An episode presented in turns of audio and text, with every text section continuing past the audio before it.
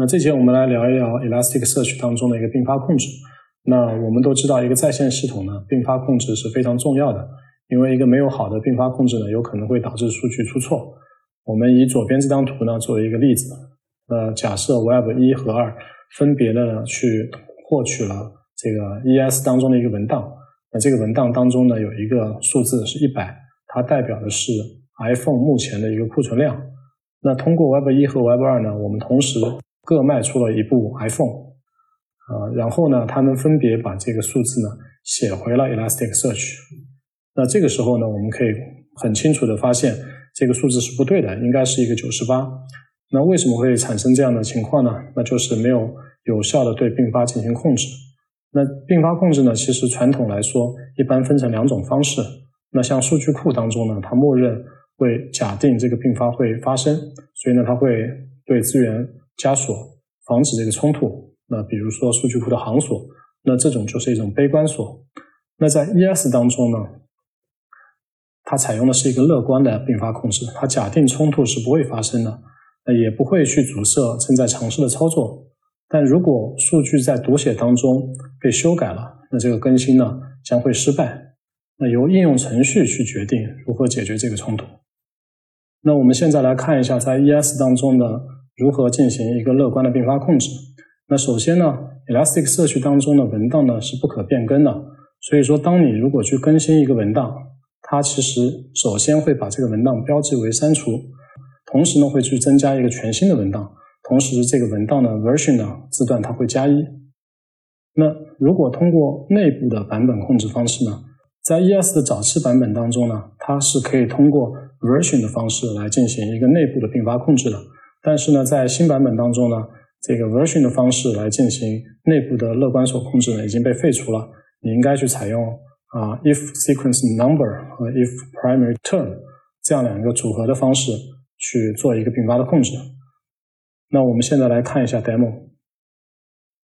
首先往这个啊 ES 当中写入一个文档，这时候我们可以看到这个文档的 ID 啊返回是一，同时呢它的 version 也是一。同时呢，它返回了一个 sequence number 是零，primary term 是一。那我们这时候尝试的对这个呃文档一呢，再进行一次更新。那我们试着把这个 sequence number 填进去，sequence number 应该是零，primary 的 term 是一。我们做一个更新，发现，哎，这个时候。是操作是成功了。假设我们刚在做操作的时候呢，也有一个人拿到了他的这个 sequence number 和这个 primary term，他这时候呢，他也尝试的对这个呃文档做一个更新。那我们再来做一个调用，这时候我们就会发现刚才的这个 sequence number 和 primary term 提供进来以后呢，再去做更新呢，就已经失效了，因为我们前面已经对这个文档做过一个更新了。所以 Elasticsearch 就通过这个 sequence number。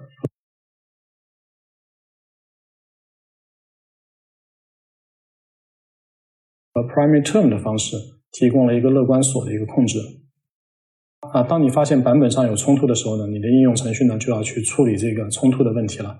那比如说啊，你的应用是把数据库作为一个主的数据存储，那 Elasticsearch 呢只是将数据同步进来做一个搜索。那这种场景下呢，你可以啊使用这个 version type 是啊 external 的。那这个时候我们可能数据库当中呢也有一个它的 version。通过这种方式呢，我们可以去做一个更新。那我们发现这个更新是成功的。那同时呢，它的 version 被改成了这个三万。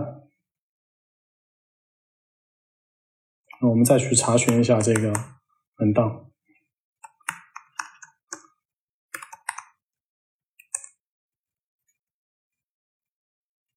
那大家可以看到，这个 version 就已经变成三万了。那我们尝试的，如果是对它的信息呢做一个更新，在执行的时候就发现，哎，这时候这个呃版本已经有冲突了。那我们只有通过把这个 version 改成呃比现有的更大的一个版本，那才能让这个操作能够得到正确的执行。那在今天的课程当中呢，我们简单的介绍了 Elasticsearch 是如何控制并发的。那在 Elastic 社区当中呢，它采用的是一个乐观锁的这个机制。那当你如果说要处理一个并发冲突的检测时呢，你可以通过传入 sequence number 和 primary term 的方式来检测是否已经产生了版本的冲突。